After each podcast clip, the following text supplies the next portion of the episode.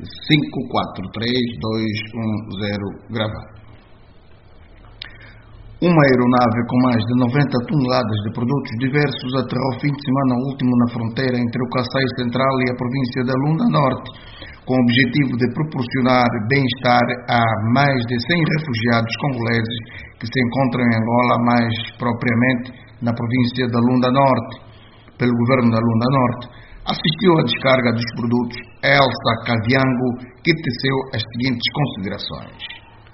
E o trabalho que estamos aqui a fazer, portanto, é desovar o, o aeronave que chegou com cerca de 90 toneladas, que inclui é, bens de primeira necessidade, cobertores, kits de cozinha, mosquiteiros, tendas, no sentido de poder então complementar os esforços que o governo de Angola está a fazer já na província da Lunda Norte.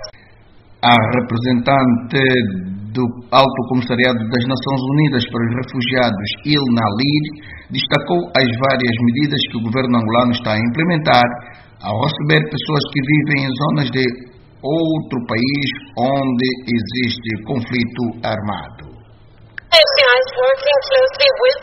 Nós estamos a trabalhar juntamente com outras agências das Nações Unidas, o governo de Angola, para que conseguimos resolver estas necessidades dos refugiados que acabam de chegar o quanto antes. Nesta primeira fase são bens não alimentares ainda, tratam-se de cobertores, lonas, baldes, kits de cozinha, uh, as primeiras necessidades para os refugiados, digamos. A tradução das palavras da representante das Nações Unidas para os Refugiados, Ilna Lir, no momento que procedia a entrega na fronteira entre o Congo Democrático e Angola de bens de primeira necessidade para os refugiados congoleses na Lunda Norte. As mercadorias já seguiram para a Lunda Norte, onde estima-se que existem mais de 100 refugiados congoleses democráticos. Do Sumbe para a Voz da América, Fernando Caetano.